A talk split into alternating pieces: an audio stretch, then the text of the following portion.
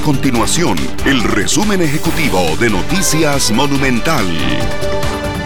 Hola, mi nombre es Fernanda Romero y estas son las informaciones más importantes del día en Noticias Monumental.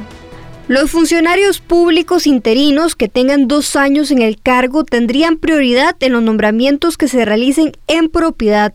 Así lo establecieron los diputados en una moción aprobada al proyecto de ley de reforma al empleo público.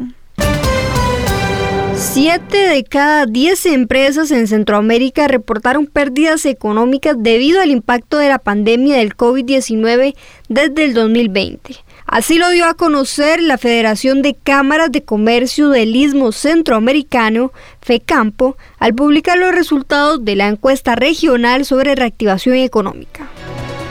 Estas y otras informaciones usted las puede encontrar en nuestro sitio web www.monumental.co.cr. Nuestro compromiso es mantener a Costa Rica informada. Esto fue el resumen ejecutivo de Noticias Monumental.